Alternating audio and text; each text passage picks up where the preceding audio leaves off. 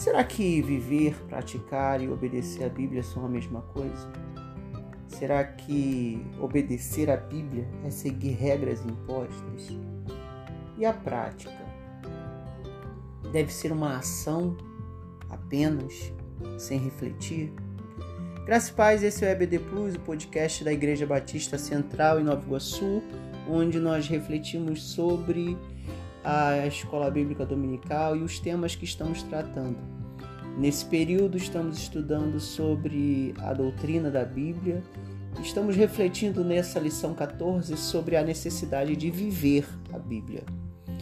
É preciso deixar claro aqui no início que vamos considerar a Bíblia como palavra de Deus, sabendo que tem uma discussão em torno dessa relação.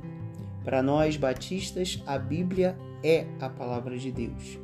Mas o simples fato de ler a Bíblia não significa necessariamente que estamos lendo e trazendo para a nossa vida a palavra de Deus, porque justamente a lição de hoje trata sobre a prática, sobre o viver.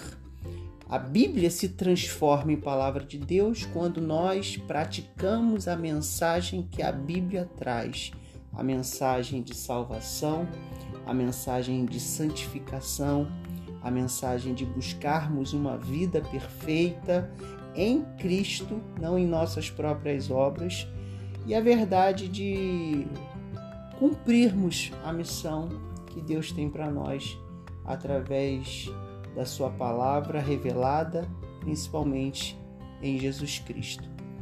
Feito esse esclarecimento, o texto de Tiago, no capítulo 1, Vamos ler do 25, do 21 ao 25 diz assim: Portanto, livrem-se de toda impureza moral e de toda maldade que prevalece e aceitem humildemente a palavra implantada em vocês, a qual é poderosa para salvá-los. Sejam praticantes da palavra e não apenas ouvintes, enganando-se a si mesmos. Aquele que ouve a palavra, mas não a põe em prática, é semelhante a um homem que olha sua face no espelho e depois de olhar para si mesmo sai e logo esquece a sua aparência.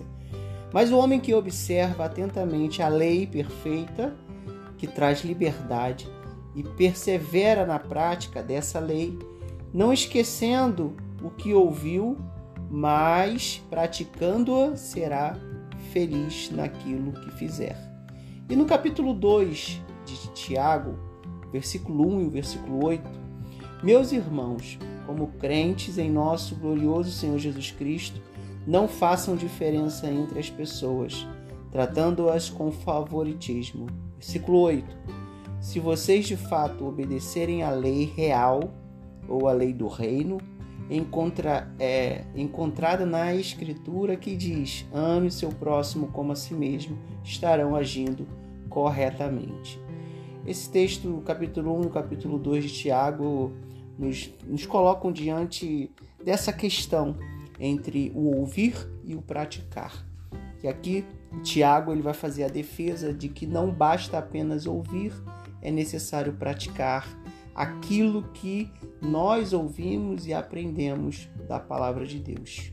Porque em nossa caminhada cristã, estamos sempre num processo de constante obediência, crescimento, santificação, eficácia e direcionamento espiritual.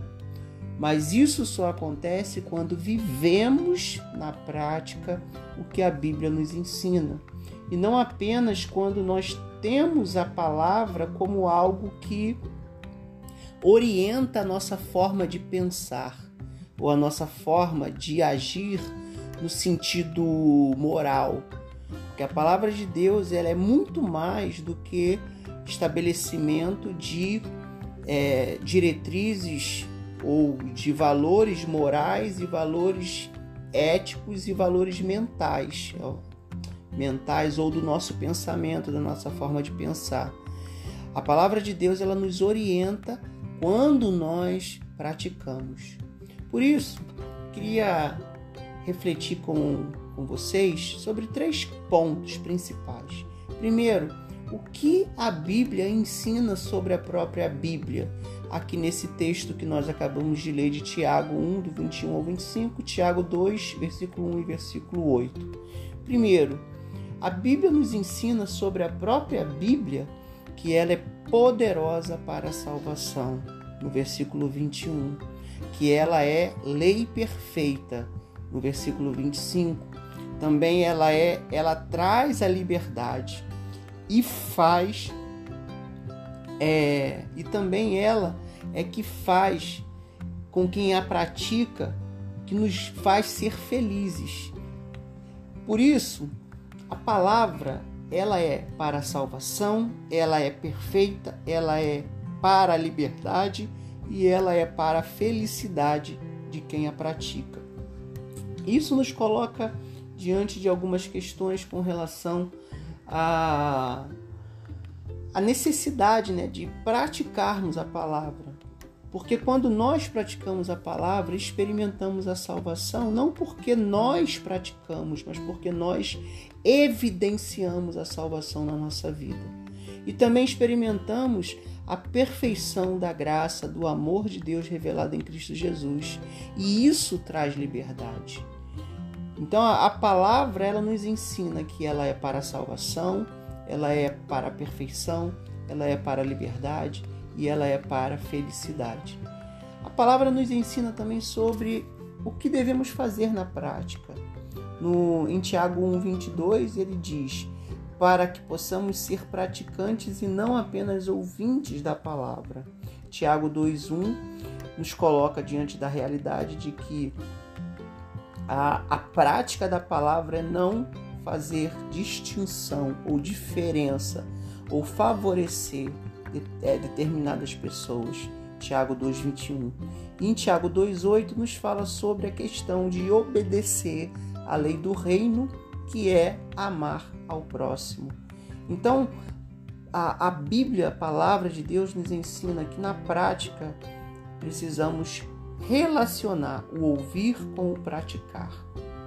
E aqui não é necessariamente a teoria com a prática, mas é a experiência de ouvir, porque a experiência de ouvir é algo prático e teórico ao mesmo tempo. E a experiência de viver a palavra também é algo prático e teórico. É uma relação, um ciclo.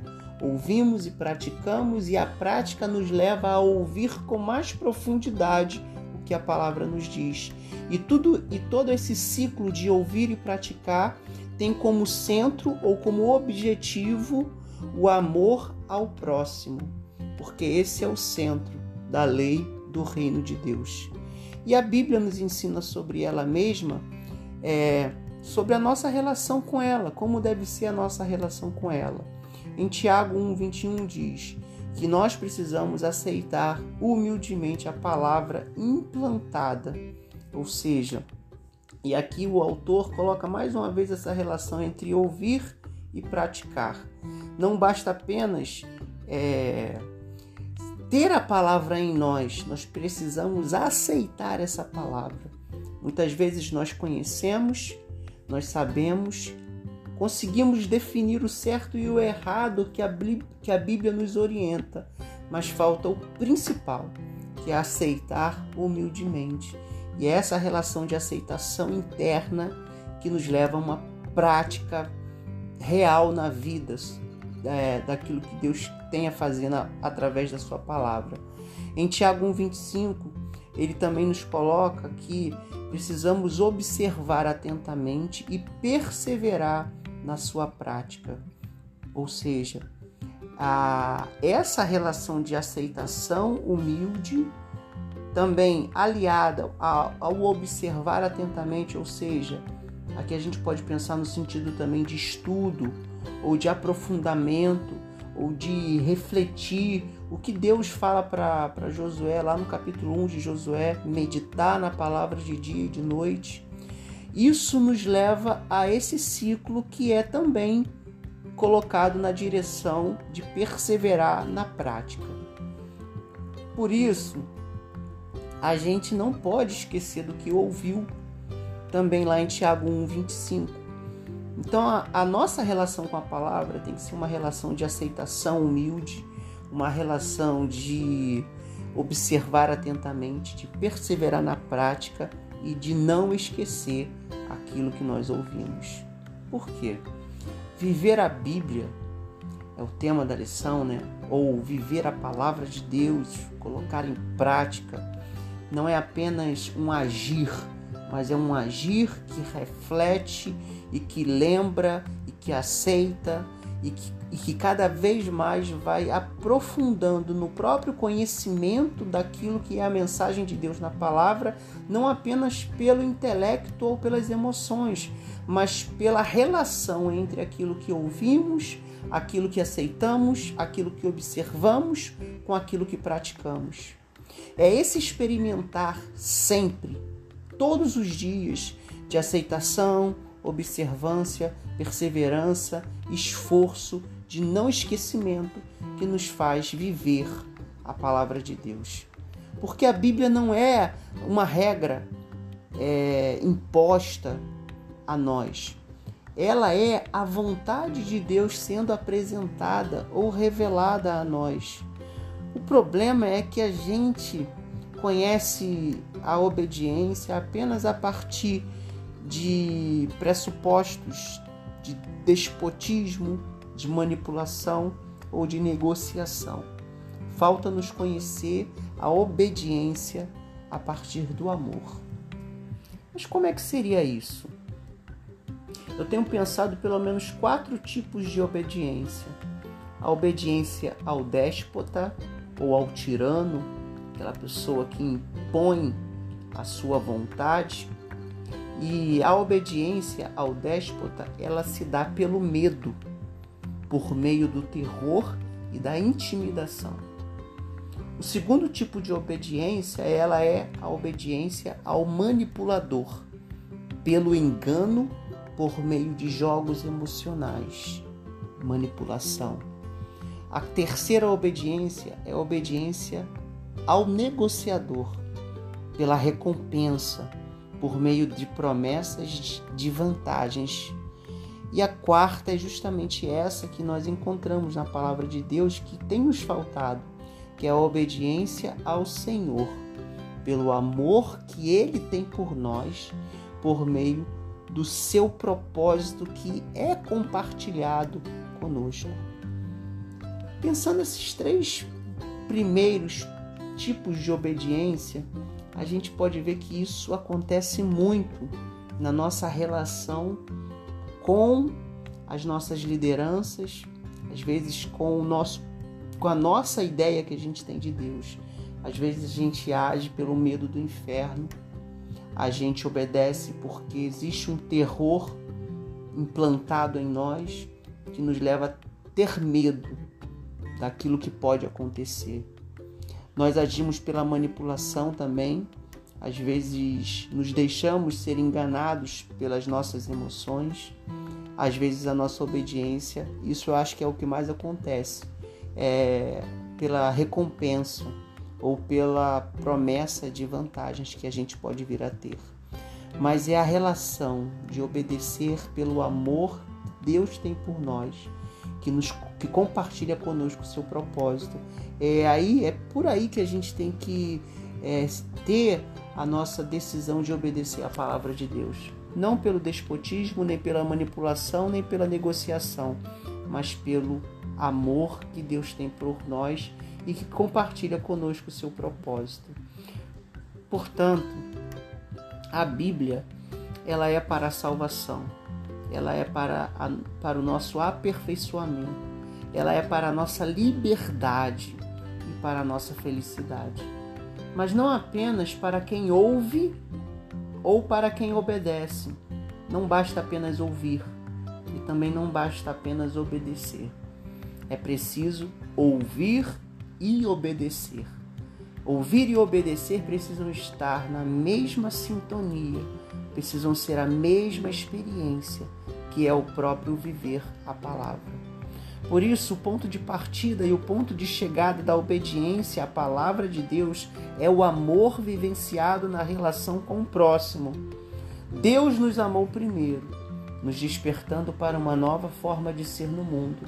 E a partir daí, respondemos a esse amor guardando os seus mandamentos, praticando o amor ao próximo, o que nos leva de volta ao amor de Deus, o que faz, o que constitui um ciclo, seguindo para o amor ao próximo e seguindo de novo para o amor de Deus. Ou seja, quando eu experimento o amor de Deus, sou conduzido à atitude de amar ao próximo. E essa atitude de amar ao próximo aprofunda ainda mais o amor a Deus. E o amor a Deus mais profundo me leva a amar o próximo de novo e de novo e de novo. E esse ciclo ele vai formando uma relação de obediência, porque nós experimentamos o propósito que Deus tem para conosco. E o propósito é justamente amar a Deus sobre todas as coisas e o próximo como a si mesmo. Por isso que a necessidade de viver a Bíblia de forma bem resumida não é termos vantagens, não é alcançarmos os nossos sonhos e os nossos objetivos. A necessidade de vivermos a palavra de Deus é para o nosso crescimento, para a nossa santificação e para vivermos a missão que Deus tem para nós, sendo direcionados pelo Espírito Santo. Deus possa nos abençoar, possamos caminhar nessa direção.